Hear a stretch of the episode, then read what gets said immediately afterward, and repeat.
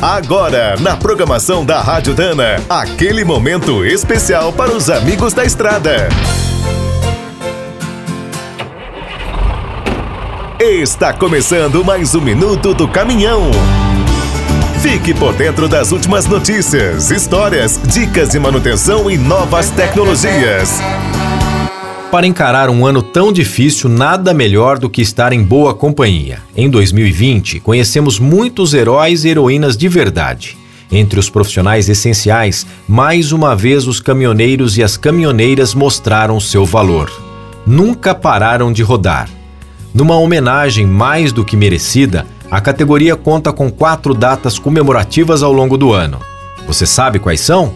Em 1986, surgiu a primeira celebração oficial. O Estado de São Paulo criou uma lei que instituiu o 30 de junho como o Dia do Caminhoneiro. No dia 25 de julho é realizada a festa mais tradicional. Os católicos celebram a sua fé em São Cristóvão, o padroeiro dos motoristas. O Dia do Transportador Rodoviário de Carga, comemorado em 17 de setembro, foi outra invenção do governo paulista, em 1988. Essa data deu origem ao Dia Nacional do Caminhoneiro, instituído em 2009 por uma lei federal e festejado em 16 de setembro.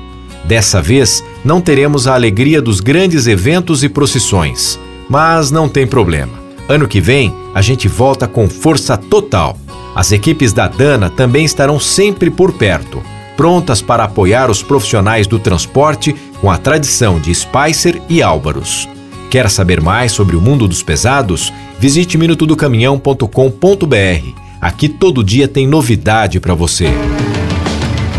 O Minuto do Caminhão é um oferecimento de Spicer e Álvaros, a dupla imbatível em componentes de transmissão, suspensão e direção. Quem é do trecho já sabe. Para ficar bem informado, a Rádio Dana é sempre a melhor sintonia.